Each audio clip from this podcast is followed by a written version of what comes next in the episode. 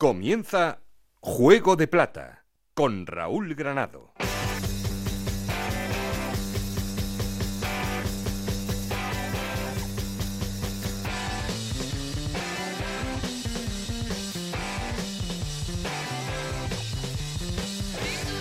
¿Qué tal? Muy buenas, bienvenidos a Juego de Plata, el podcast de Onda en el que os contamos todo lo que pasa en Segunda División.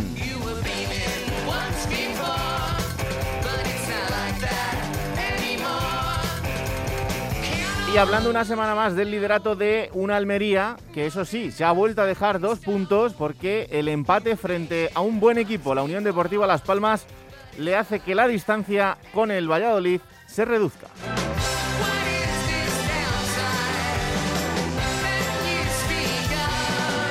Un Valladolid que ha empezado el 2022 de una manera increíble porque son ya cuatro victorias consecutivas para el conjunto de Pucela, lo que le hacen pelear por esa segunda posición de momento. ¿Quién nos dice que no puede llegar al liderato? Empatado a puntos, eso sí, con un Eibar que este fin de semana también se dejaba dos puntos.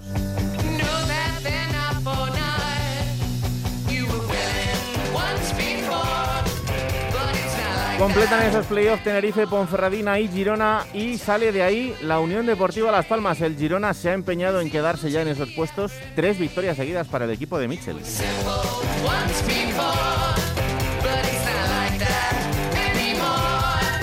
Y pasándolo mal, como las semanas anteriores, a Morevieta, fue la Real Sociedad B y Alcorcón. Pero en fin, tenemos mucho que contaros, mucho que analizar.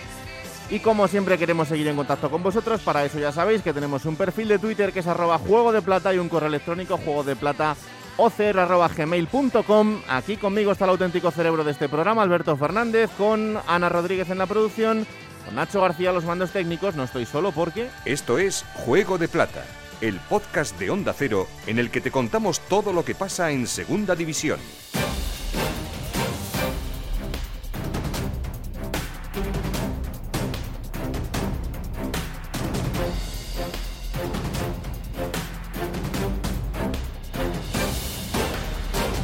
Arrancamos titulares en Tenerife, donde el conjunto chicharrero este fin de semana empataba uno con la Amorebieta, Yendi Hernández. Un arranque de partido de espaldas para el Tenerife con ese error impropio, la pifia del portero Juan Soriano, el mejor meta de la categoría en la primera vuelta, que despejó en corto, mal cediendo el 1 a 0 en bandeja para el Amorebieta. Empató pronto el Tenerife con un penalti de bar, muy protestado por el banquillo y el público local. El tanto de Enrique Gallego, cinco goles para el punto de los de Ramis. Un encuentro mediano del Tenerife, sin trascendencia, Sam Sashua y el ataque del Tenerife cae cuando el británico no está inspirado. De cualquier forma, los canarios, pese a estar lejos de su mejor versión, tuvieron dos ocasiones muy claras para ganar, con Víctor Mollejo y con Alex Bermejo. En ambos casos, providencial el portero eh, Unai Marino, el meta vasco de la Morevieta, que fue el mejor en Lesama.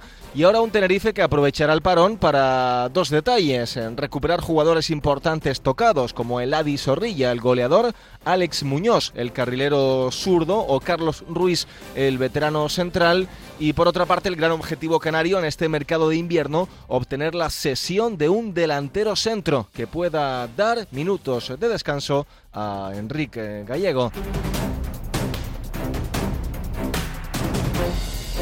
Por debajo del Tenerife está la Ponferradina que este fin de semana también pinchaba, empataba a cero en un partido insulso frente al Zaragoza, Roberto Ugarte. La Ponferradina no pudo doblegar este pasado fin de semana al eh, Real Zaragoza, 0 a 0 entre Bercianos y Maños en el partido disputado en el Toralín.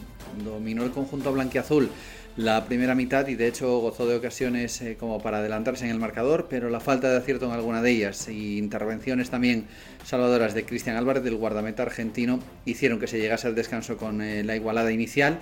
La segunda parte estuvo algo más nivelada, ninguno de los dos arriesgó demasiado en la búsqueda de los eh, tres puntos. Y al final unas tablas que hacen que la Ponferradina encadene cuatro jornadas consecutivas sin conocer la victoria, algo que de hecho eh, hacía que John señalase que el parón le puede venir bien al eh, conjunto en este momento de la competición. Otro más que empataba, en este caso el Oviedo, pero un empate meritorio frente a Eibar, un punto más que le sirve para estar más cerca del playoff. Chisco García.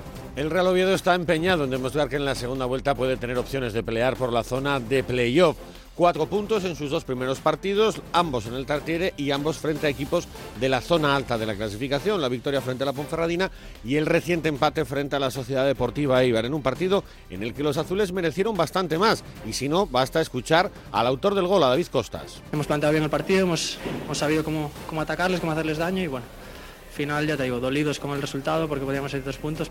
A estas alturas de campeonato, lo de las sensaciones tienen menos importancia que los puntos, pero es cierto que el Real Oviedo parece venir en una progresión constante. Veremos si la recuperación de efectivos y el mercado de invierno le dan los retoques necesarios al Cuco Ciganda para poder pelear por estar en la lucha por el ascenso. Y acabamos titulares en Zaragoza, porque ese punto frente a la Ponferradina no les sirve de mucho, pero por lo menos para frenar esa sangría de tres derrotas consecutivas. Rafa Feliz. Siguen las malas sensaciones en torno al Real Zaragoza. El empate en Ponferrada no ha sabido nada bien al entorno del equipo zaragozano, ya que si no fuese por la actuación de Cristian Álvarez, el Real Zaragoza hubiera vuelto con una nueva derrota. Hay gran preocupación, sobre todo por la falta de gol. Son cuatro partidos seguidos sin anotar el equipo zaragozano y se busca en el mercado un delantero que pueda solucionar estos problemas, aunque todos conscientes de que va a ser muy, muy difícil. Quizás con menos años un refuerzo hubiera sido Miguel Linares, el ex del Oviedo y el Zaragoza, entre otros equipos que ayer, debido a sus rodillas y a los 38 años, dijo adiós al mundo del fútbol.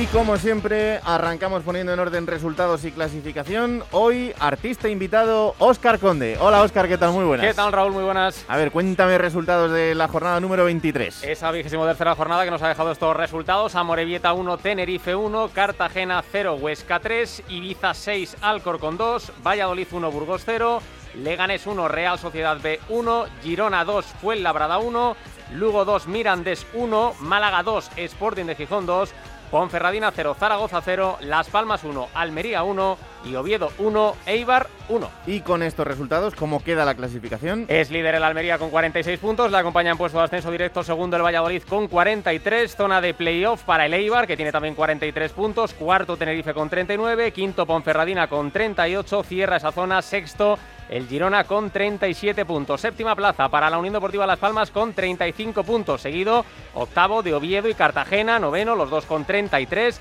Décimo es el Ibiza, el Ibiza con 31 puntos, los mismos que tiene el Málaga. Décima segunda posición para el Huesca con 30 puntos. Le sigue décimo tercero Burgos con 29. También tiene 29 puntos el Sporting de Gijón. Décimo quinto Lugo con 27 puntos. Décimo sexto con los mismos puntos el Zaragoza. Décimo séptimo Leganés con 26. El Mirandés también con 26 puntos, décimo octavo y la zona de descenso, décimo noveno. Amorebieta con 21 puntos, Fuenlabrada con 20, Real Sociedad B con 18 y cierra la tabla colista con tan solo 11 puntos el Alcorcón. Oye, un gusto, ¿eh? Igualmente, un placer. A ver si me invitas otro día, ¿eh? Aquí está el micrófono para cuando tú quieras. Venga. Un abrazo, Óscar. Chao, chao.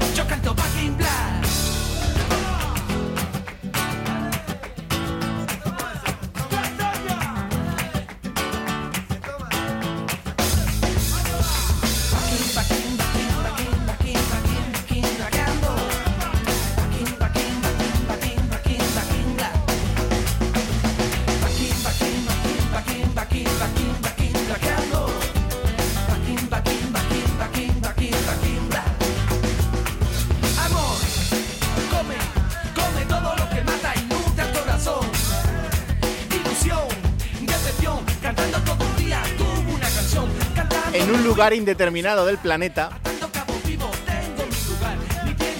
en una misión secreta, En este loco mundo todo puede ser, está Alberto Fernández.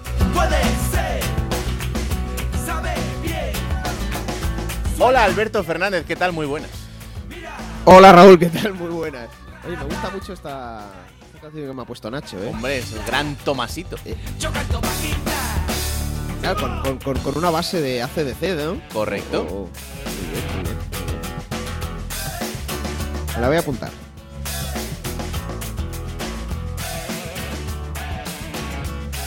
Y hoy que has decidido dejarme solo en este estudio, ¿qué es lo que más te ha gustado del fin de semana de fútbol?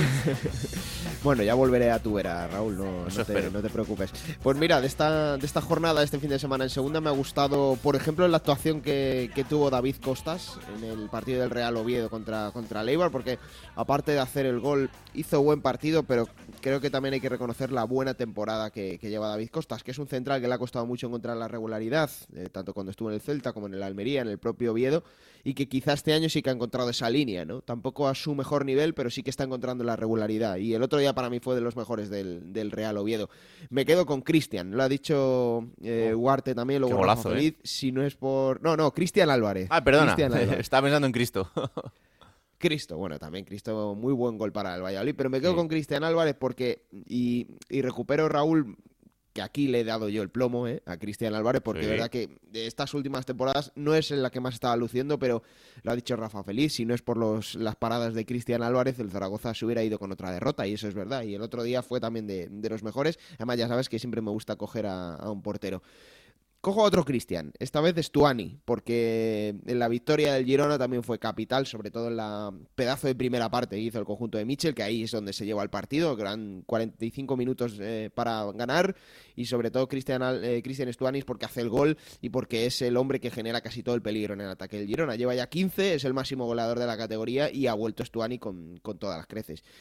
Y me quedo también con Sergio Castel, eh, el delantero del Ibiza, que lo ha merecido seguramente esta temporada, lo ha merecido otras veces, pero el otro día hace dos golitos en esa goleada que le mete al Alcorcón y también es fundamental en el ataque del Ibiza, ¿no? Creo que es la referencia, creo que Paco ha encontrado en Sergio Castel también su referencia y por eso escojo a Sergio por su doblete. Em, ¿Viste lo que pasó en el final del partido entre el Fuenlabrada y el, y el Girona? No lo pude ver, no lo pude ver, Raúl, porque, bueno, al final son muchas cosas. Sí. mucho- bueno, hubo un enfrentamiento, bueno, enfrentamiento. eh, hubo un momento del partido en el que hay un futbolista del Girona que está lesionado y el Fuenlabrada no tira el balón fuera, se sigue jugando. Y al final del partido, pues eh, hay eh, una conversación de Mitchell con Cristóbal, en el que Cristóbal pues le, le explica ciertas cosas que ahora vamos a, a escuchar, pero eh, bueno, pues eh, lo típico, cuando el entrenador va a hablar con el jugador rival, pues al final el resto de compañeros se ponen al lado, tal, se monta ahí un, un pequeño circo eh, para un partido que al final se terminó llevando el, el Girona. Y bueno, pues parece que eh, queda en duda una vez más el, el fair play del Fuenlabrada o si eh, durante el partido se fue demasiado duro o no. Y por eso después en la, en la sala de prensa, pues le preguntaron a los entrenadores. Entonces, como es habitual, pasó primero Sergio Pellicer por la sala de prensa del estadio de Montilivi y preguntado por la actitud de sus jugadores, pues dijo esto. Os lo voy a explicar muy claro, y es la verdad. Mira, cuando ha salido el balón, nosotros estamos jugando la vida, ellos también. En ningún momento lo normal es tirar el balón fuera, ¿vale? Son, son códigos no escritos en el fútbol, ¿de acuerdo? Yo no he dicho a mis jugadores que no tiraran el balón. Mis jugadores han decidido no tirar el balón por la situación en la que está y a partir de ahí chapó por mis jugadores, sabiendo que no es ético en ese aspecto, pero que son códigos no escritos. Y después pasaba por esa misma sala de prensa Mitchell y también se le preguntaba por esto. Bueno, yo como fair play creo que hay que devolver el balón en esa jugada. Y a mí nadie me había dicho que, que ellos no la tiraban. Luego hablando con Cristóbal, el Capi, eh, me ha dicho que ellos siempre reaccionan así, que nunca tiran el balón fuera. Yo no lo sabía. Me ha sentado mal. A mí realmente creo que dentro del fair play del fútbol eh, estas cosas no, no ayudan.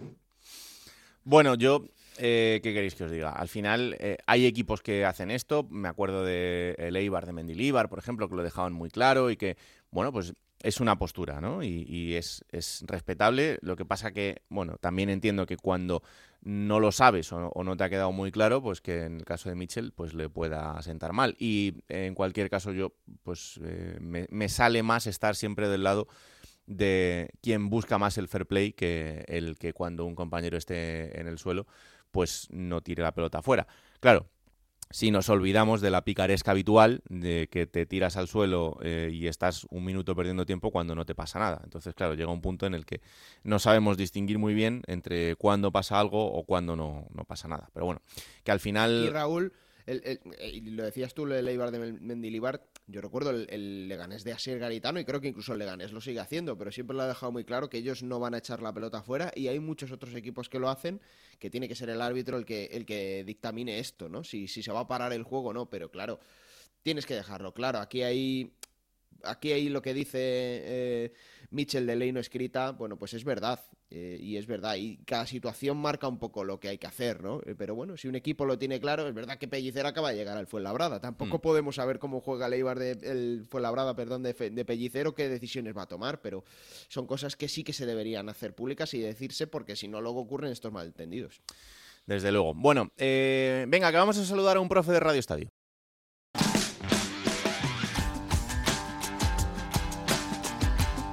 Juego de Plata.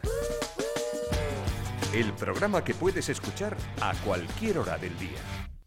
La suerte que tenemos en Radio Estadio, Alberto, es que tenemos unos profes fantásticos y que de vez en cuando podemos echar mano de alguno, ¿no? Sí, bueno, ya acudimos a él a principio de temporada, que nos desgranó sobre todo un poquito los equipos que, que venían de primera división y que iban a dar la talla este año en segunda, pero yo creo que ya tenemos un panorama suficiente para poder charlar con él largo y tendido. Sí, sí, sí, sí. Hola David Timón, ¿qué tal? Muy buenas. Muchachos, Granado Fernández, Fernández Granado, extraña pareja, ¿qué pasa? Hombre, pues aquí estamos encantados de recibirte otra vez para hablar contigo que- de, de esta segunda división que ya sabes que a nosotros nos vuelve locos y que yo creo que de vez en cuando tú también le, le echas un ojillo.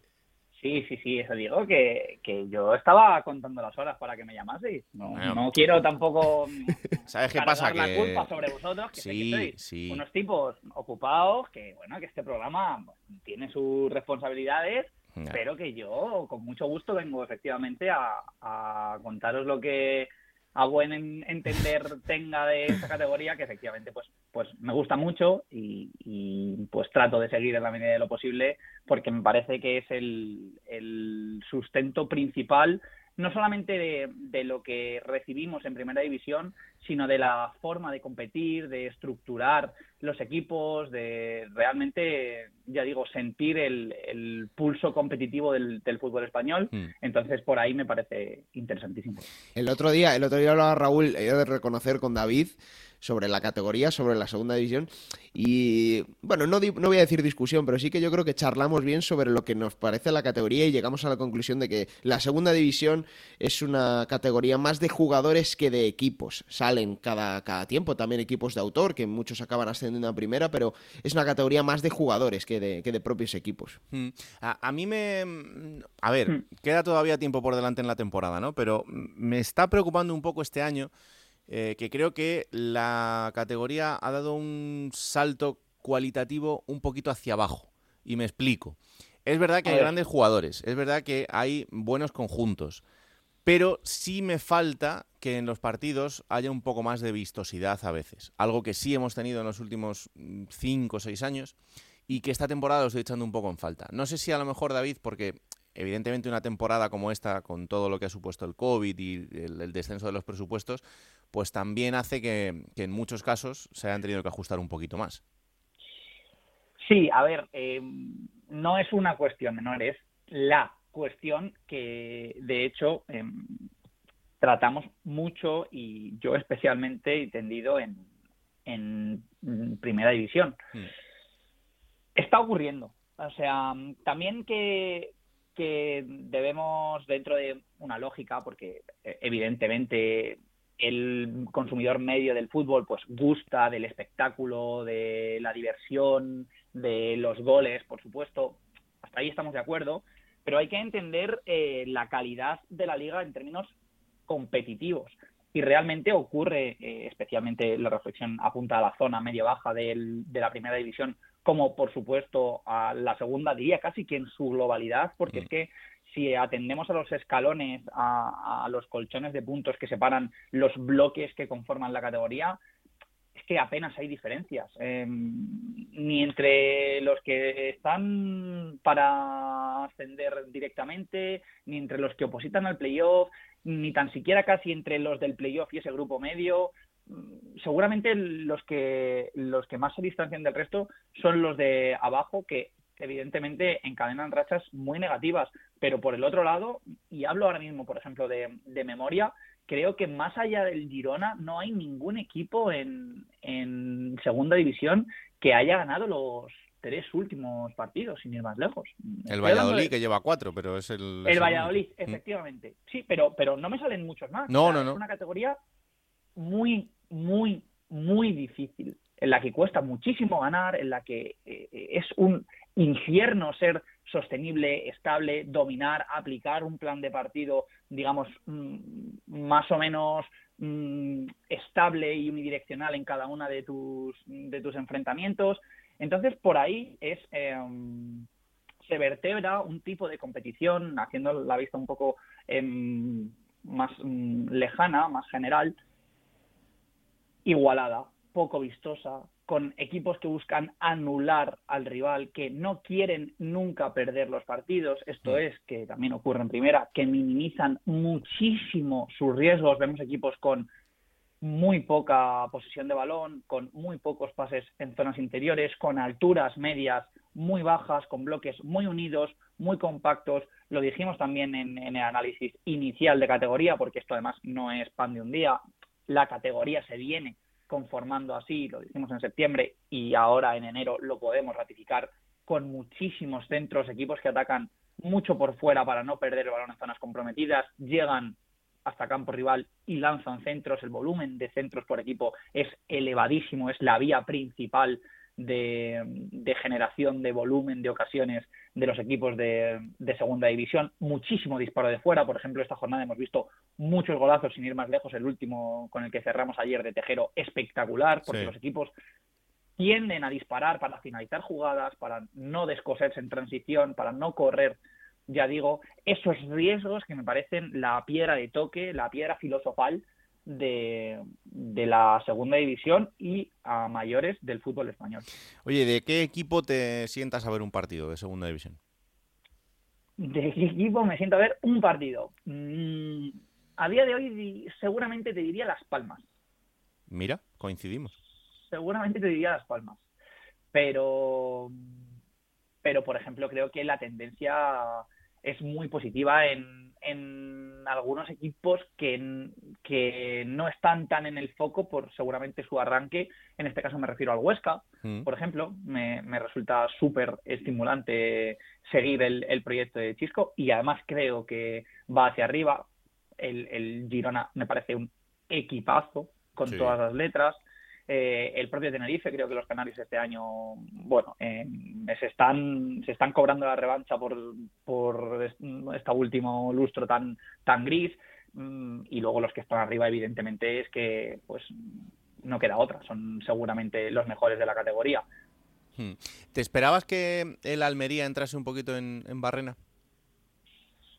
Es que, Raúl, esto mm, es muy del nuevo fútbol, en realidad. Cuesta tanto creerse la estabilidad a medio plazo de casi cualquier equipo que, que no te voy a mentir, sí, sí me lo esperaba, porque es que la ola de COVID, eh, Almería, Sporting, vienen de jugar Copa también, entre el calendario, mm, las bajas y por supuesto esta oleada de, de lesiones, de partidos que sí no se suspenden, que pues entiendo que, que esto, bueno, pues podía ocurrir. Eh, la derrota del, del otro día en Cartagena, por ejemplo, Hmm. fue sorprendente pre, pero si atendemos al post, mm, tuvo todo el sentido del mundo. Es que el Almería no fue ni tan siquiera capaz de retener la posesión. O sea, esto habla de, del tipo de partido que, que se desarrolló. Sí, sí, Raúl, creo que es la tendencia hacia la que vamos y es totalmente coherente con lo que está siendo el desarrollo de, de la competición. Hay pocas rachas y las rachas que existen no son lo suficientemente sostenidas para que un equipo se, se dispare, porque ya digo, es que ni el clasificado número 22 ni el clasificado número 11 te lo van a permitir, porque sus planes de partido se basan en que tú no, en este caso Almería, líder, no progreses, no construyas, no aplastes en un partido como seguramente el nivel de tu plantilla y de tu modelo de juego sí lo, sí lo permitiría. Yo fíjate, Raúl, voy a dar, le has preguntado a, David con qué equipo se sentaría, de qué equipo se sentaría a ver un partido. Yo, yo voy a decir una opción que igual no es tan popular, que también hemos hablado aquí de ella, que es el Club Deportivo Mirandés, el equipo de, de Lolo Escobar, que eh, bueno, pues tiene muchos detractores, ¿no? Entre la afición jabata, porque el equipo está como está, está decimoctavo, está sufriendo, pero creo que los partidos del Mirandés son entretenidos. Y, y me explico, eh, hay muchos goles, suele haber muchos goles, cosa que evidentemente a la afición del Mirandés no le gusta. Y además hay que ver la, la, los números, ¿no? Eh, el Mirandés tiene 31 goles a favor, es decimoctavo, y te tienes que ir a puestos de playoff para encontrar equipos que le superen en goles a favor. Es decir, tiene más goles a Mm. favor que 12 equipos que tiene a su alrededor. Y en goles en contra, solo el Alcorcón, que es el colista, tiene más goles en contra. Eh, el, el Mirandés tiene 36 goles en contra, ¿no? Esto dice mucho de sus partidos, y es que en sus partidos hay goles. Y al haber goles también es lo que quiere el aficionado medio el aficionado neutro.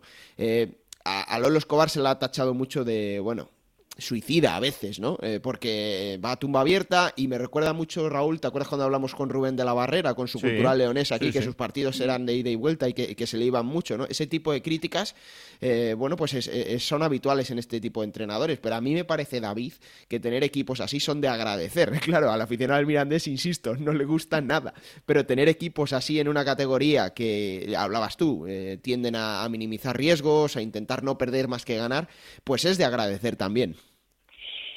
Sí, eh, sí, sí, además es, un fenómeno en sí mismo interesante. ¿Por qué? Porque, como tú dices, Albert, mm, enriquece eh, la categoría y le da un punto de vistosidad que, por ejemplo, yo en, en, en términos de, de, ya digo, de calidad, si lo pudiésemos equiparar, en primera división traslado al Levante.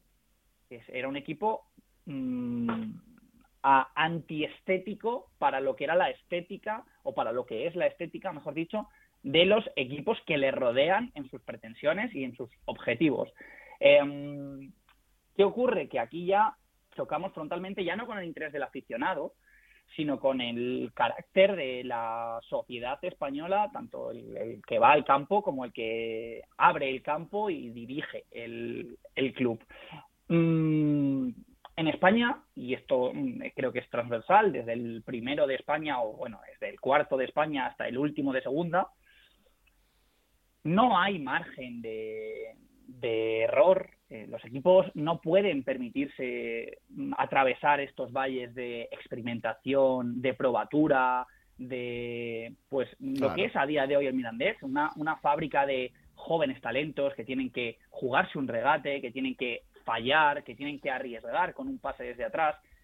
Esto no puede ocurrir porque el equipo no puede desprenderse del hilo competitivo de su alrededor porque en ese punto dejará de ganar, dejará de mantenerse en la categoría, perderá dinero y, y la situación económica en, en España mm, deriva en el tipo de decisiones que se toman. Por eso la mayoría de equipos compiten así. No es que mm, nadie quiera jugar bonito y nadie vea lo que se hace en la Bundesliga, donde se, se meten cuatro mm, goles mínimo por partido. Hmm. Todos sabemos por qué se meten cuatro goles allí y todos sabemos, los propios clubes, los propios directores, los propios analistas de todos los equipos de España saben por qué no se meten aquí. Y es porque en España no se pueden apostar por proyectos ni por ese tipo de jugadores que relancen el espectáculo por sí mismos. Y ya digo, Y en el- lo que es el, el Mirandés, pues Hassan, Marqués, Riquelme, Oriol Rey, jugadores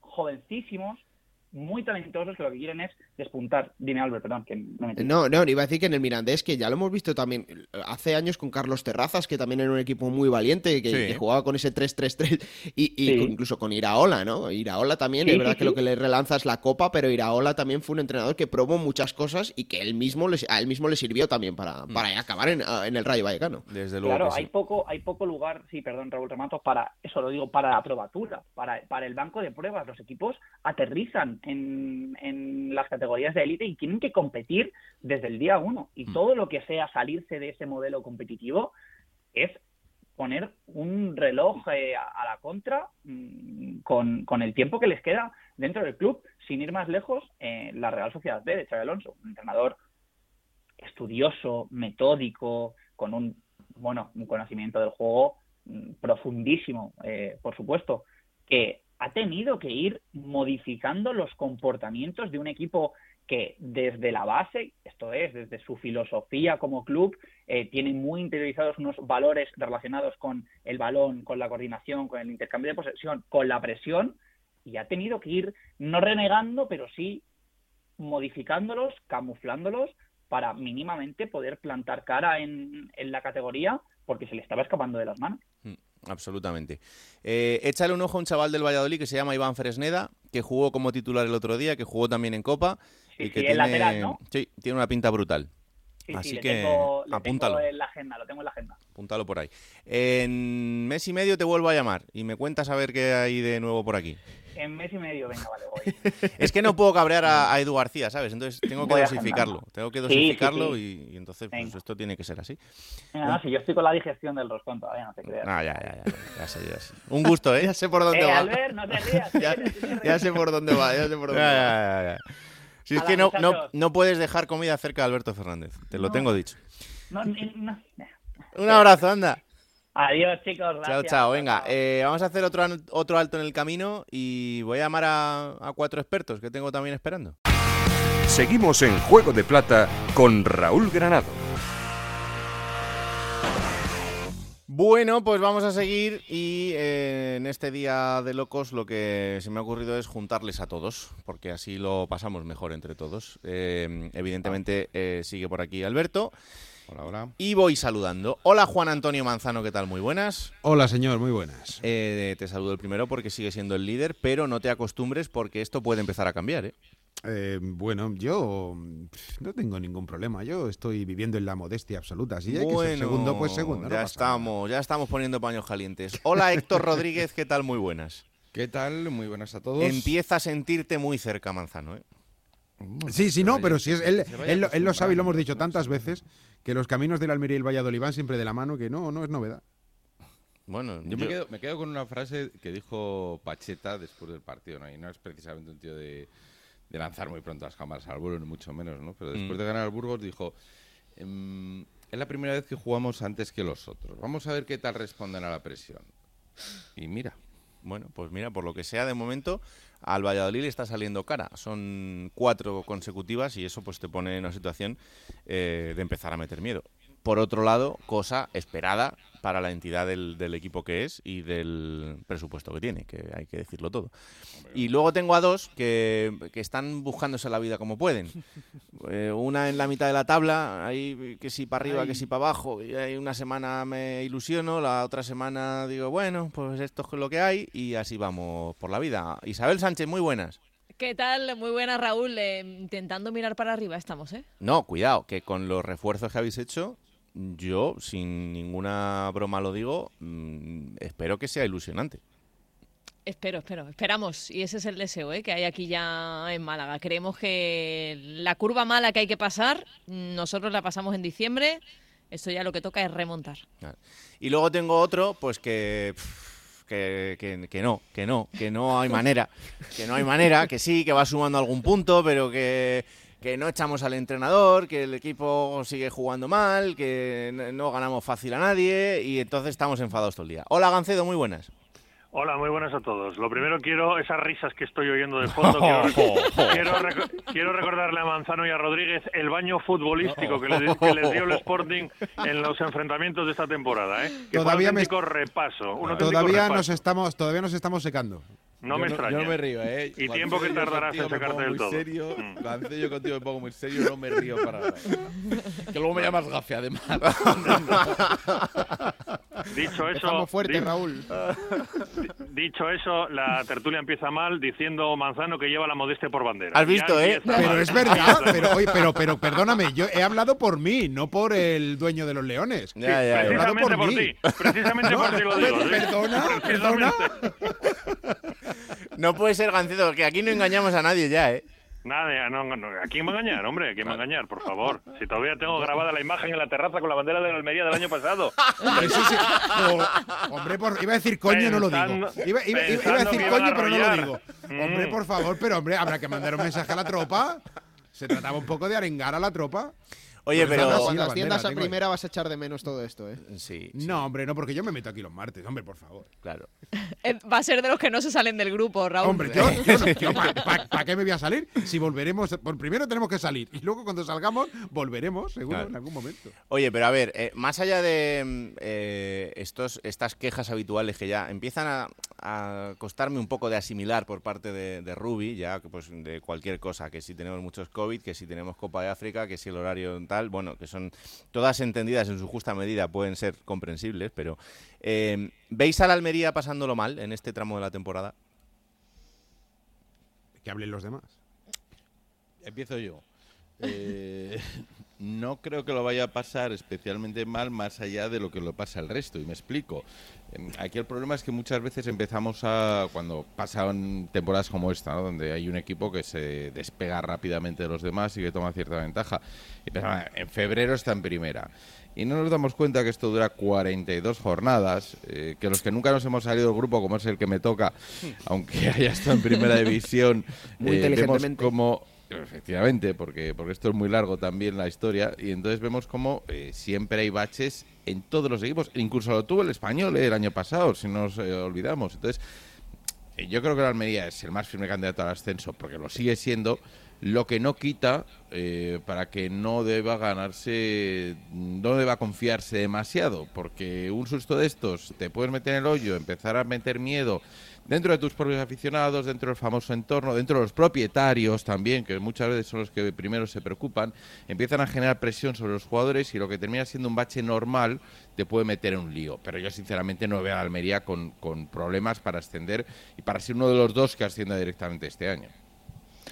Yo os recuerdo, Raúl, que recibí en Juego de Plata un apelativo el primer año que el Málaga defendió, porque yo a estas alturas me seguíais llamando lideresa y entraba en Juego de Plata, en este podcast tan querido, todas las semanas. Eso se veía como que el Málaga era el firme candidato a subir a primera, pero ese bache del que os hablaba antes, que este equipo ya lo ha sufrido en el mes de diciembre, pues lo llegó a sufrir cuando menos se puede pasar por esa situación. Así que deseo desde luego que Manzano y su Almería asciendan a primera, pero es muy pronto todavía para decir que tiene un pie y que lo tiene prácticamente todo hecho para estar el próximo año en la máxima categoría. Pies de plomo, que esto es muy largo y si no, que se lo digan al Málaga de Muñiz. Hmm. Eh, Gancedo, pero tú futbolísticamente les ves costuras en, esta etapa de la temporada. A ver, para mí el Almería es el mejor equipo de los tres, de los tres que están arriba, Almería, Valladolid y Eibar. Pero va a estar peleando con los tres, o sea, con los otros dos hasta el final. O sea, eso de que quiere Manzano de subir ya en marzo para coger vacaciones, que se le quite de la cabeza, eso seguro. Y luego hay una cosa, eh, aunque lo conoce Héctor mejor que yo, Rubi cuando empieza a llorar ya no para.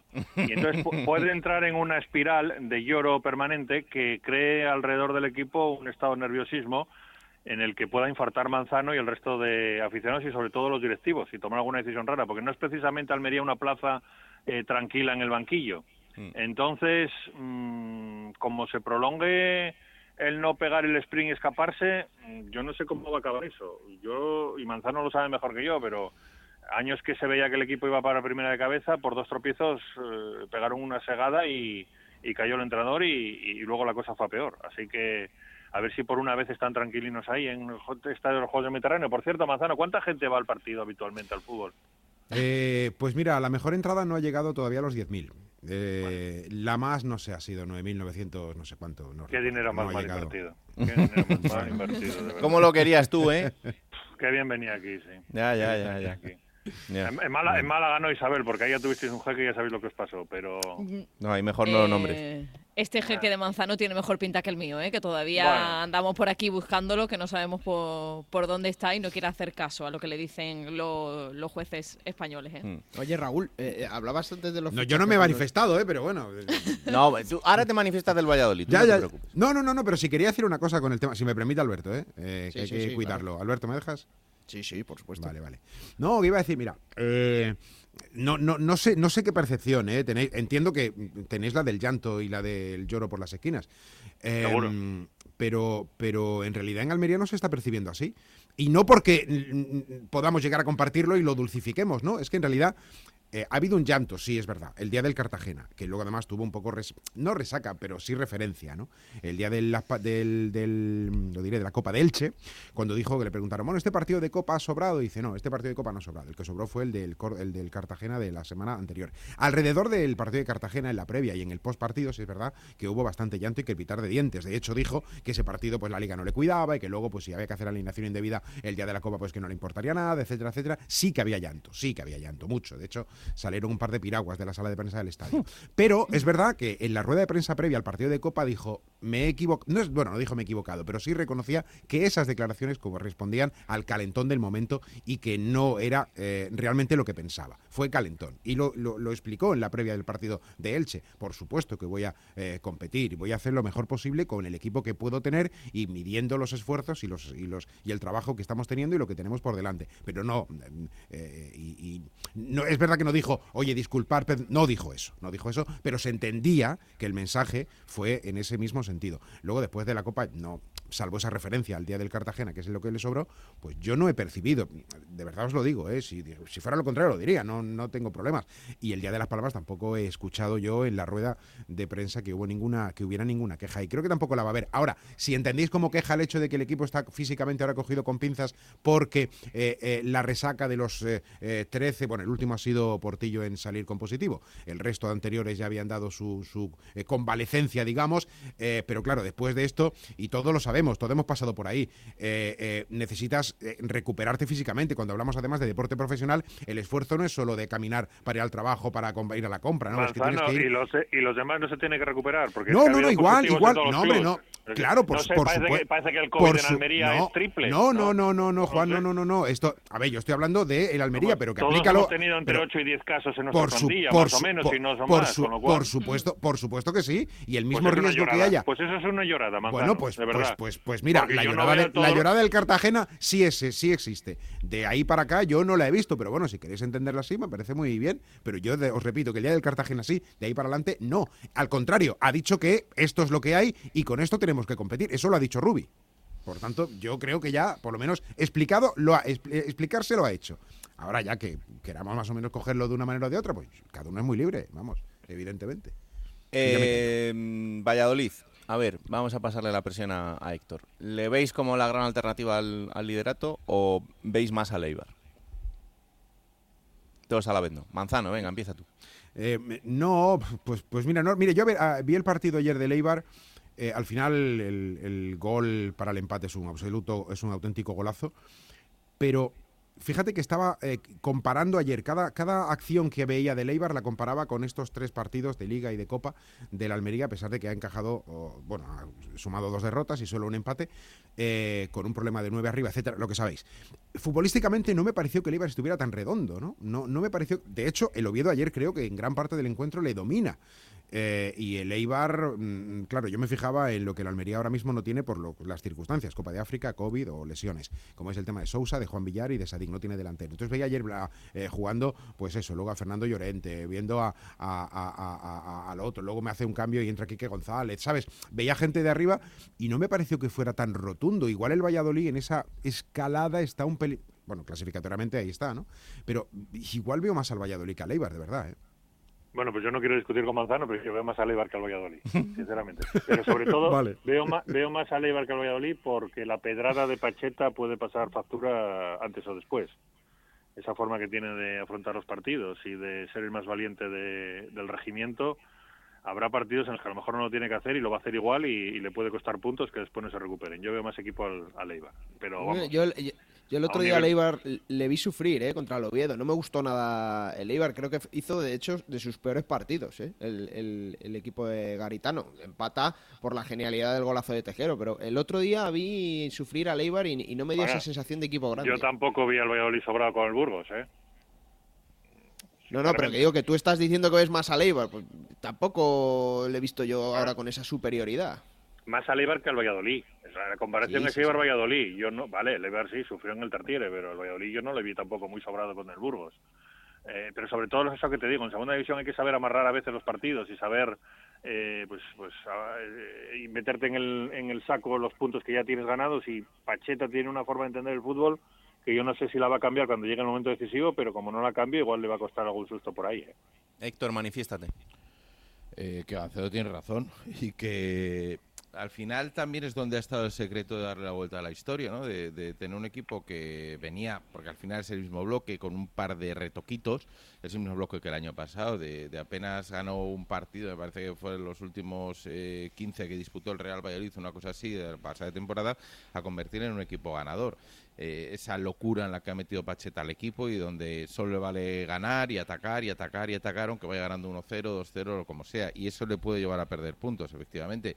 Eh, pero dentro de esa locura no creo que la vaya a cambiar. ¿Cuál es el problema que yo le veo al Real Valladolid ahora mismo y donde veo igual un poquito por debajo al, al Valladolid que al Eibar? Fíjate lo que te estoy diciendo. Y es en el fondo de armario en dos jugadores, dos, tres jugadores clave, eh, Roque Mesa y Son Weisman. El Valladolid no tiene gol, está teniendo muchísimas oportunidades de gol. Es verdad que al Burgos le martió un gol en el minuto 81, pero antes tuvo oportunidades suficientes y yo creo que ese partido se lo debió llevar con algo más de claridad que ese 1 a 0. Eso primero. Y si el único que tiene gol es Weisman. Como Weisman caiga, eh, échate a temblar. Y Roque Mesa en el centro del campo es fundamental y es el jugador que marca diferencias. Cuando no está Roque Mesa, échate a temblar. Entonces, estar con Gido tan con pinzas, cuando estamos hablando de una temporada de 42 partidos, yo es el miedo que le veo, que, que el Real Valladolid no tenga tanto fondo de armario como dice su presupuesto. Mira, hablando de fondo de armario, lo decías tú, Raúl, antes, eh, lo de los fichajes, eh, los buenos fichajes del, del Málaga, eh, que se ha llevado a Leis Febas, y se lo ha quitado al Huesca, porque lo tenía prácticamente hecho con el Huesca. Ahí ha pasado algo, pero ya es cuando empezamos a ver cómo los equipos fichan mm, descartes o sobrantes de, de equipos de primera división. Ahora el Leganés con Robert Ibáñez, y que eso es lo que puede marcar un poco las diferencias. Yo no sé si los de arriba tienen esa necesidad tanto de fichar o no como, como otros equipos. ¿Cómo lo veis? El Valladolid lo tiene. El Valladolid lo tiene sobre todo en defensa y ya ha traído a Morcillo procedente del Atlético de Bilbao hasta final de temporada y efectivamente eh, en segunda tal vez, fíjate, más que en primera se notan mucho las incorporaciones del mercado de invierno, ¿eh? bastante más. Eh, Sí. fichar uno o dos jugadores que marquen diferencias Mm. te puede cambiar radicalmente porque además no solo eso, es que precisamente al ser tan largo tienes mucho más tiempo de poder reaccionar. Te vas hasta junio casi con capacidad para reaccionar, ¿no? Entonces esos fichajes de, fina- de mitad de temporada en segunda sí marcan diferencia. Juan, vosotros estáis ahí que no hay manera, ¿no? Para inscribir a nadie. No, no, no, ni la hay, ni la- yo creo que ni la habrá. Sinceramente, además el equipo se ha quedado en tierra de nadie, está a la misma distancia del playoff que del descenso. Hmm. eh, y conociendo a los directivos, pues van a intentar ahorrarse todo lo que puedan. Yo creo que la temporada para el Sporting está acabada, me da la sensación, desde el punto de vista de pelear por cosas importantes, tampoco creo que vaya a bajar y tampoco tendría mucho sentido perder la cabeza. Eh, la cantidad es mínima la que tienen para poder fichar un delantero. El delantero que va a venir, evidentemente, va a venir de suplente de, de Jurjevic. No sé si lo va a admitir el, el elegido y, no, yo no espero grandes movimientos en el Sporting, la verdad. Oye, la última Hablabais, que... de, hablabais de los refuerzos en el Málaga. Lo que ha sorprendido sobre todo a la afición, y esto no estábamos nada acostumbrados, es que los refuerzos en este mercado de invierno Mm. llegaron el 5 y el 6 de enero y el pasado sábado, el pasado domingo, estaban ya en el césped de la Rosaleda y aportando, como es el caso de lo que ha mencionado Alberto, de Aleix Febas, que jugó durante la segunda parte y eh, hizo un gran partido junto a Ramón en el centro del campo del Málaga. Necesidad de que lleguen y necesidad de que empiecen a aportar desde el minuto uno. Y en el caso del Málaga es que lo que le ha ocurrido es que su jugador estrella, su jugador clave, que era Luis Muñoz, pues es uno de los lesionados de larga duración, se Claro. pierde todo lo que queda de temporada y había que buscar sí o sí, porque hay jugadores que están aquí que en principio tenían que destacar y no han, y no han sido y no lo han hecho a lo largo de la temporada y es por ello que optaba por tanto Vadillo como Febas y se espera que llegue alguno más, ¿eh? Eh, os hago la última muy rápida. Eh, se la hacía también antes a, a David Timón. ¿Pensáis que este año el nivel de calidad de los partidos ha bajado un poquito? Manzano. Yo sé lo que va a decir Gancedo. Pues, eh, pues no lo sé. Eh, es que, claro, eh, yo tengo el punto de vista de lo que ofrece el 50% de los eh, contendientes en los partidos que yo veo a diario, ¿no? Y, y ese cincu- que es la parte de- del Almería, luego hay rivales que lo hacen bastante bien. El otro día Las Palmas yo creo que hizo un muy buen partido. Y hay otros equipos donde son más toscos, más oscos, y no voy a nombrar a nadie, aunque Alberto los tiene cerca. Eh, no, pero bueno, fuera de bromas. Pero fuera de bromas, fuera de bromas. Eh, eh, el Almería es que está jugando bastante bien. Entonces, eh, es verdad que mi imagen es bastante, o mi sensación es muy sesgada, muy subjetiva. Eh, por lo general, pues no sé, hombre, también por lo más cercano. Ayer el partido del Oviedo me pareció bueno, el de Leibar, que es de la parte de arriba, pues me pareció regular. Eh, no, no, no lo sé. Al final hay que conjugar calidad y, nivel y, competitividad, ¿no? A veces la competitividad viene por un nivel muy alto, pero otras por un nivel muy bajo, pero los encuentros son igual de intensos. No sé, no sé. La segunda al final tiene unos parámetros eh, igual de calidad entre 7 y 8 y se va moviendo por ahí, de intensidad 9-10. Y, y permanentemente todo el año está en líneas generales en esa, en esa línea, ¿no? Héctor. Yo creo que sí que ha bajado. Yo creo que sí ha bajado y pero tampoco veía excesiva calidad. Quiero decir, no, ha bajado respecto al año pasado, perdón, eh, pero mantiene la media de otras temporadas. eh, para entendernos, yo sigo viendo a equipos eh, y no voy a hablar de 12 que son los que inician la temporada pensando que van a estar en ascenso, en playoff, ni mucho menos. Yo veo todos los años cuatro o cinco equipos que pueden jugar algo más al fútbol, que puedan dar algo más de nivel, que pueden incluso competir con equipos en, un partido de Copa, por ejemplo, de la zona media-baja de la primera división, pero al resto de equipos les veo muy flojitos habitualmente. En cuanto a fútbol, en cuanto a propuesta, en cuanto a ofrecer algo de espectáculo. No hablo de rendimiento ni de capacidad de competir contra los de arriba, pero sí de ofrecer algo distinto. Y lo mismo está pasando este año. Sí que veo algunos equipos que intentan jugar algo distinto, pero el resto mismo nivel, más o menos que la media, no del año pasado, donde igual se juega un poquito más al fútbol. Isa. No sabría deciros en calidad, pero si yo miro al Málaga me pasa un poco como lo que mencionaba Manzano, ¿no? Que al final es lo que ves y ves a tu equipo.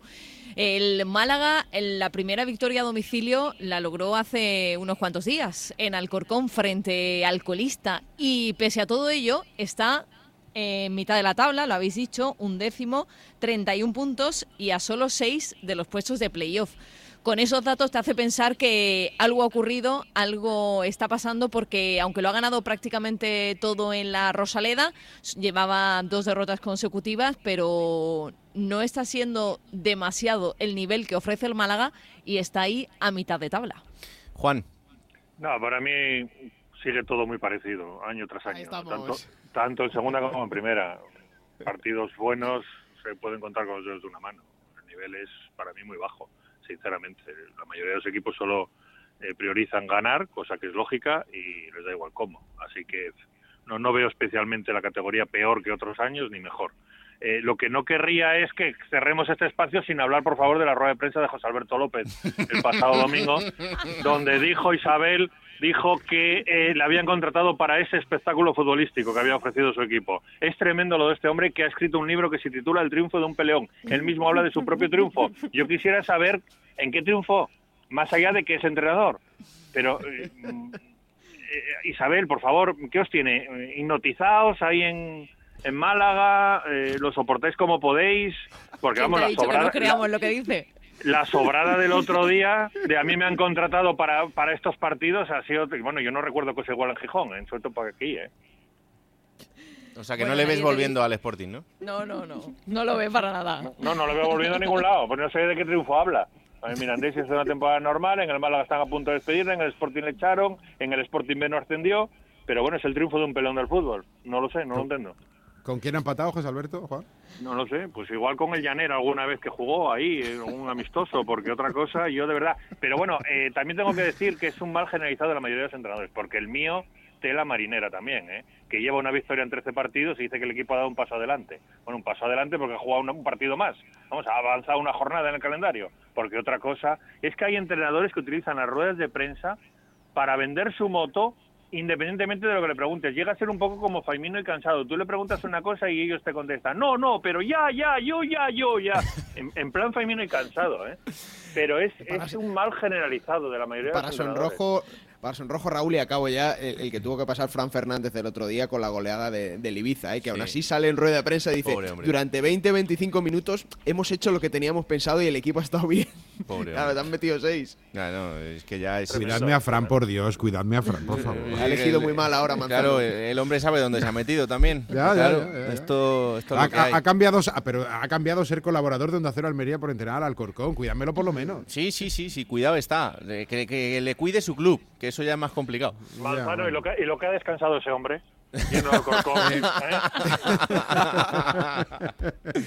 Ay, señor. eh, hay una ¿Cómo cosa. echamos de menos la autocrítica, eh? Sí, hay una cosa que, que es eh, clara y absoluta y es que el 2022 para Gancedo sigue exactamente igual que el 2021. Y eso es una gran noticia. Manzano, eh, vamos a ver si la semana que viene te sigo llamando como líder o no, ¿eh? De momento Eh. tenéis la bola extra del partido ese que tenéis por ahí por jugar. Te digo una cosa. eh, como mínimo te quedan dos semanas que Sí, llamarme. porque este como fin de mínimo. semana no hay como liga. mínimo. Sí, sí, sí. Exactamente. El martes que viene seguro. Y el siguiente copa. también. Hay copa para Qué los que luego- el parón. co- Luego copa ya- para los que siguen en la Copa del Rey, que no son Per- todos. Perdonad, Yo estáis te- de vacaciones todos, pero yo estoy en Copa, ¿eh? Hombre, claro, por eso, por Sporting. eso. Claro. Sporting Y- con la bandera de la segunda división. Y vamos a jugar esa final, ¿eh? Hombre, cuidado. No, no lo dudéis. Bueno. Y decías que no tenías objetivos. En, Copa- en Liga no, en Copa sí. Claro. Yo, yo firmo un, un Rayo Sporting de final de Copa, Juan. ¿Dónde lo pues, En no, Valladolid. No falta. No, no, no. Que, os, Se han cierra lo de fastidiado- Pucela. Cierto, a mí no me En la, en la- en cartuja de. Sevilla.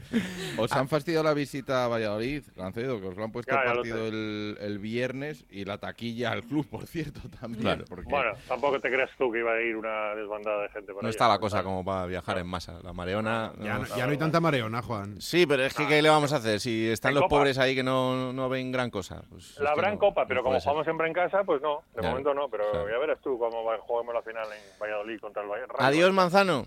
Adiós. Un abrazo. Adiós, Héctor. Hasta luego. Chao, chao. Adiós, lideresa. Un beso, Granado. Un beso. Eh, Juanito, Adiós, vamos a ver si compañero. resistes la Copa del Rey. ¿eh? Sí, venga, vamos a por ello. Eres la resistencia. Un abrazo. Un abrazo, chao. Eh, venga, vamos a saludar al protagonista que nos está esperando, que ya iba siendo hora. Es eh, un futbolista del Málaga y es Paulino de la Fuente. Hola, Paulino, ¿qué tal? Muy buenas. Hola, buenos días, ¿qué tal estamos? Muy bien. ¿Y tú cómo estás? ¿Qué sales de entrenar ahora?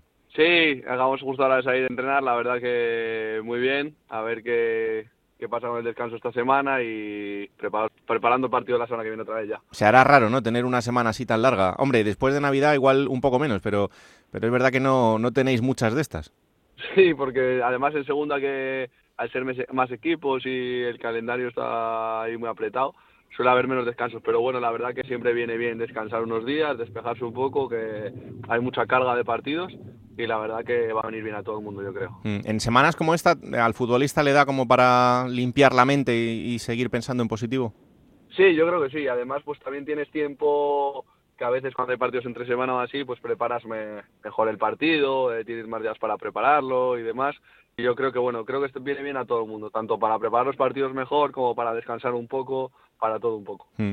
Bueno, os vais a este mini parón después del, del empate contra, contra el Sporting. Un partido bastante complicado, pero en el que yo creo que, que incluso merecisteis un poquito más. Pues si te digo la verdad, creo que eh, sí, el equipo mereció no un poquito más, sino bastante más. Creo que encajamos un, dos goles un poco extraños, uno de penalti sin querer en un cruce de piernas eh, cometemos un penalti, un poco de mala suerte, y el segundo gol en un centro que se envenena y, y se mete a la escuadra. Pero bueno, creo que creo que fuimos muy superiores, creo que fue un muy muy buen partido del equipo. Vimos otra vez en casa, pues eso, ese equipo que a nosotros nos gusta, que es el un, un equipo agresivo, es un equipo que aprieta mucho, que propone, y la verdad que el equipo salió muy contento del papel que hicimos el, el otro día y hay que seguir por esa línea porque ne- creemos que nos va a dar muchos puntos. Mm. Al final vosotros, eh, para mí sois uno de los equipos en los que, mm, más allá de cómo salgan las cosas, hay una idea clara de a lo que quiere jugar el equipo. ¿no? Y, y creo que eso, también desde el punto de vista del, del futbolista que está dentro, eh, te facilita mucho las cosas, ¿no? Sí, porque bueno, a ver, es verdad que tenemos una característica así que somos un equipo bastante agresivo, que nos gusta apretar arriba, eh, sobre todo los partidos de casa con nuestra gente, que para nosotros es la leche, pues nos da ese empujón para, para poder apretar todas arriba, ese, ese descanso mental, como digo yo, que sientes mejor las piernas, que te da para una más, que eh, bueno, al final nos encontramos muy cómodos ahí creemos que tenemos piernas para poder hacer ese tipo de, de presiones y estamos muy cómodos. Y la verdad que pues, los partidos son bastante bonitos y entretenidos porque, bueno, al final son con mucho ritmo y sí, la idea está clara y eso es lo bueno dentro de un equipo. Claro. ¿Y se puede soñar con que el equipo pueda llegar a los puestos del, del playoff?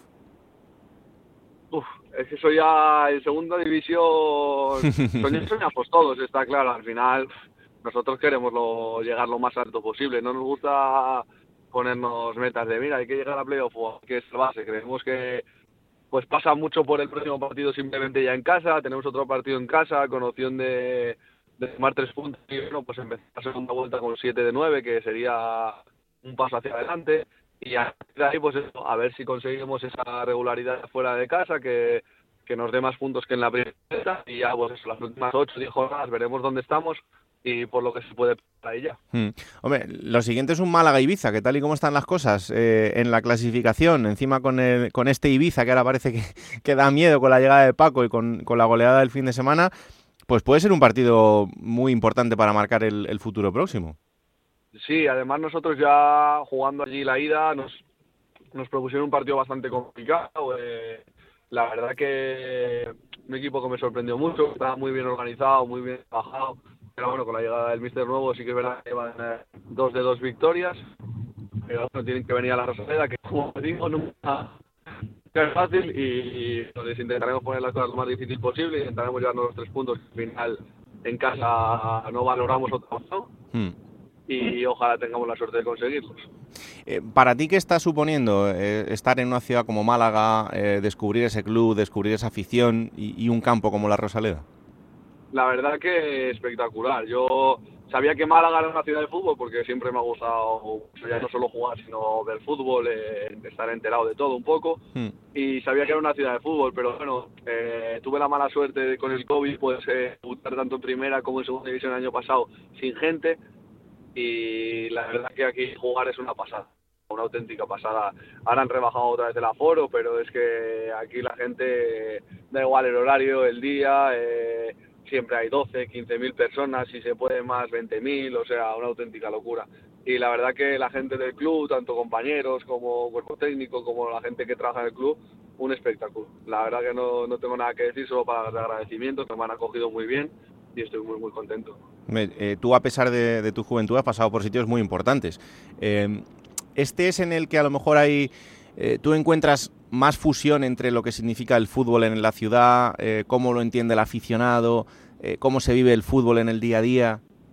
Sí, porque sobre todo lo que te digo, ya cuando eres más mayor lo vas notando más en el sentido en tus propias carnes, porque pues eso, el que juega, pues es- es- cuando era pequeño jugaba en el Inter de Milán y sí que es verdad que era una locura, pero al final no lo, no lo vives en primera persona y lo vives como un aficionado y se ve diferente, pero sí te diría que aquí es que la gente está muy metida, es verdad que es exigente, pero al final eso también es un plus para la motivación del equipo.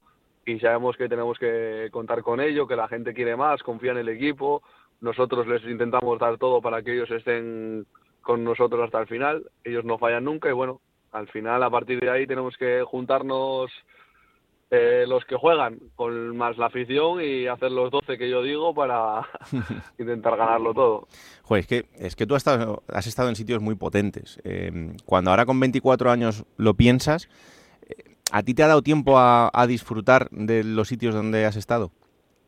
Bueno, te diría que poco, porque al final siempre desde pequeño cuando me fui a, a Italia, pues al final es una exigencia muy alta, te juntas eh, con gente de todos, de todos los países de Europa, eh, tienes que intentar adaptarte rápido al idioma, disfrutas, pero de una manera, digamos, diferente a la que disfrutaría un niño normal en su casa, que también es, es un disfrute también bonito, hombre, pues no, no todo el mundo tiene esa suerte de esa oportunidad y yo la verdad que estuve encantadísimo en Italia, o sea, fue una experiencia para mí a nivel sobre todo de juventud la mejor de mi vida porque estuve encantado, era una experiencia súper diferente, súper bonita y, y me trataron muy bien y eso me ayudó mucho porque era muy pequeño y como pues no es fácil ese, ese paso de irte fuera de casa. Mm, Ahí te meterían caña en la parte física, sobre todo, ¿no? Imagino.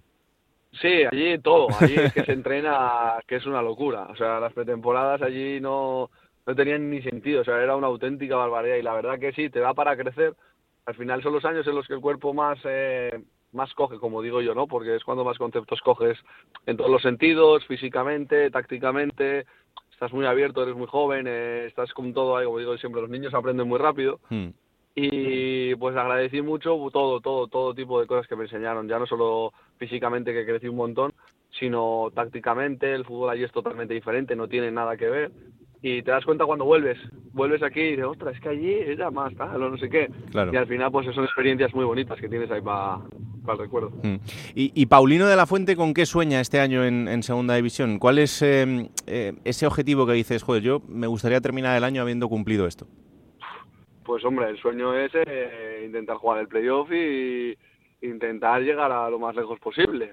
El sueño, el sueño de por la noche, como digo yo, sería intentar ascender, la verdad. Mm. Para mí eso sería un sueño. Paulino a nivel individual, pues ayudar lo que pueda al equipo, que al final eso intento todas las semanas y luego que el equipo consiga, pues bueno, pues por lo menos estar ahí, estar peleando, estar cerca, tener la opción de, bueno, estar peleando por donde todo el mundo nos gustaría y, y poder volver a llevar al Málaga, al club, al sitio donde, donde se merece y necesita estar. Mm. Eh, eh, te contaba fuera de antena que el, partido que jugasteis en Santo Domingo, yo tuve la, oportunidad de, narrarlo en la radio y de, y de veros en directo. Contaba luego el míster en sala de prensa que eh, había el caso de muchos compañeros tuyos, pues jugadores jóvenes que habían tenido que entrar, eh, otros que mm, se habían tenido que quedar fuera por COVID, otros que habían vuelto muy pronto. En tu caso nos contó el tema de la, de la neumonía, que afortunadamente no tuvo nada que ver con el COVID, pero eh, ¿cómo lo pasaste? Sí, y además no es la primera vez, es la tercera vez que ya tengo una neumonía. Una- me entró una neumonía bilateral y la verdad que no, no se pasa nada bien, eh, fiebres muy altas, eh, no puedes realizar ningún tipo de esfuerzo físico, tienes que dar dolores en el pecho y demás. Pero bueno, gracias a Dios, eh, aquí bueno, el, el Málaga me trató bien, lo detectamos rápido. eh, ya jugué en un poquito molestillo y al final, pues bueno, son cosas que nunca sabes qué va a pasar y, y por, desgracia ya en cuanto noté ciertos síntomas los días después, pues ya, sabía lo que era, eh, lo cogimos lo más rápido posible, estuve 20 días descansando en mi casa y gracias a Dios, pues mira, a día de hoy pues puedo estar jugando, no tengo ningún problema y, y lo agradezco mucho porque al final eh, no es fácil, no es Mm. fácil tener una neumonía porque es verdad que soy joven y pues gracias a Dios soy deportista y no, en teoría, pues me tiene que pasar como me ha pasado, pero es un problema que a mucha gente un poco más mayor le puede causar problemas adicionales. sí. Entonces, pues bueno, gracias a Dios no ha pasado nada y estoy bien y ya otra vez dentro del equipo, que es lo importante. Pues sí, desde luego que sí, que eso es lo- la noticia más importante de todos. Eh, la última, em, tienes compañeros muy jóvenes de la cantera que vienen apretando muy fuerte, ¿eh?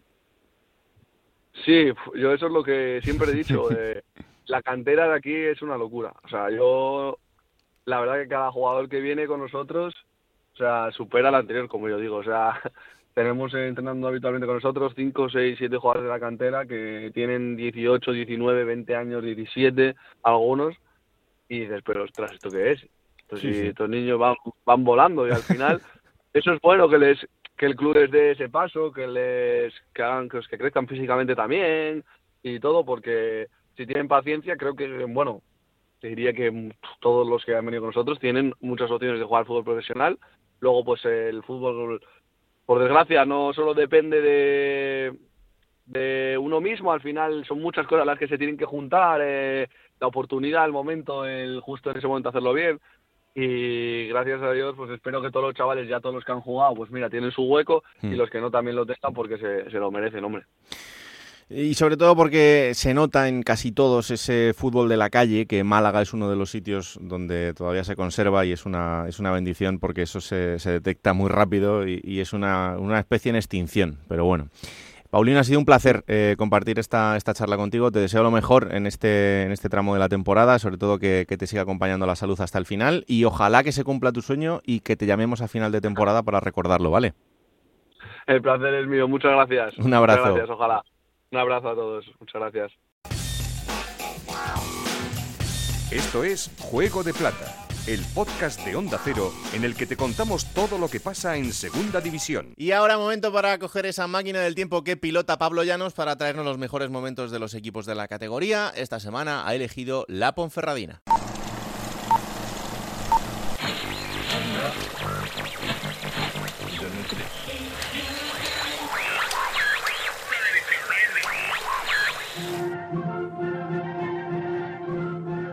...27 de octubre del año 2017 en España. La actualidad pasa por la crisis política y social que se ha generado en Cataluña la aplicación del artículo 155 de la Constitución planea sobre esta región después de que Puigdemont se negase a convocar elecciones fuera de nuestras fronteras, Estados Unidos, Venezuela y Rusia centran todas las miradas. Además, J Balvin y Willy Williams son número uno en todas las listas musicales con su sencillo Mi Gente. Sin embargo, en la provincia de León, en concreto en la ciudad de Ponferrada, las cosas son un poco distintas. Allí hoy, el equipo de la ciudad juega la ida de los 16avos de final de la Copa del Rey ante un equipo de primera división. Esa noche se juega un Ponferradina Villarreal. Los del Bierzo no llegan en la mejor condición. Cuatro derrotas seguidas y lejos de los puestos de ascenso a segunda división no son una situación halagüeña para enfrentarse a un equipo como el Groguet, los de Castellón.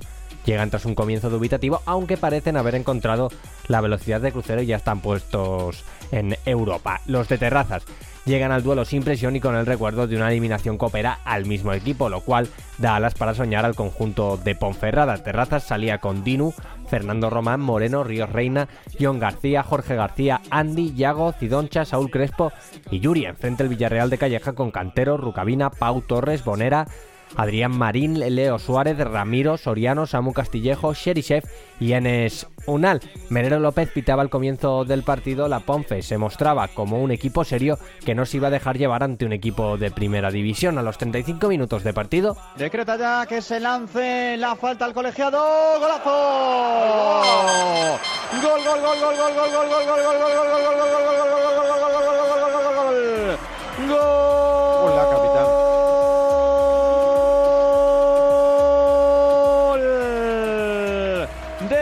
Ponferradina. Vaya golazo es para verlo. La falta era lejanísima. El portero hizo la estatua. El balón que se fue a la escuadra derecha del arco del Villarreal cuando estaba terminando esta primera mitad. Vaya golazo, vaya remate, vaya chut que se ha pegado Cidoncha. Marca la Ponferradina. Ponfe 1, Villarreal 0. El marcador no se movería más y la Ponferradina conseguía ganar a un equipo dos categorías por encima, aunque en la vuelta el Villarreal daría la vuelta a la eliminatoria, la Ponferradina ya había dejado un partido para el recuerdo en la retina de sus aficionados. Lo demás, como se suele decir, es historia. Venga, vamos allá. Próxima jornada número 24 que Alberto no será este fin de semana. No, va a ser el viernes 21 de enero a las 9 de la noche. Otro viernes que juega el Tenerife en el Heliodoro. Va a recibir al Real Oviedo a las 8 hora canaria. Para el sábado 22 de enero vamos a tener a las 4 de la tarde un Zaragoza-Valladolid.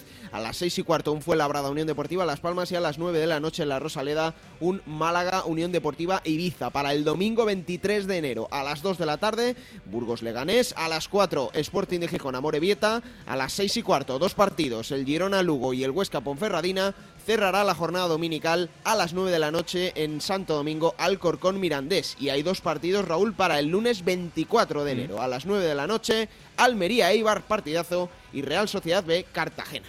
Tiempo tendremos para contároslo y para contar todo lo que ocurra también el próximo fin de semana con esa Copa del Rey en la que el Sporting de Gijón es el gran representante de la segunda división y donde vamos a estar muy pendientes también de, de lo que ocurra. Y no quiero terminar este programa sin contaros que desde hace unos días somos uno más, porque tenemos entre nosotros también a Lucía Sillés Rodríguez.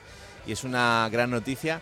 Anita está perfecta y dentro de un tiempecito pues la volveremos a tener por aquí cuando esté eh, finalizando esa baja de maternidad. Pero es una alegría eh, tener a Lucía también entre, entre nosotros. Ya sabéis que esto es Juego de Plata, el podcast que está disponible cada martes a partir de las 5 de la tarde en Onda es para que os lo descarguéis, lo compartáis y le digáis a todo el mundo que existe este bendito programa que hacemos con tanto cariño. Que la radio os acompañe, chao.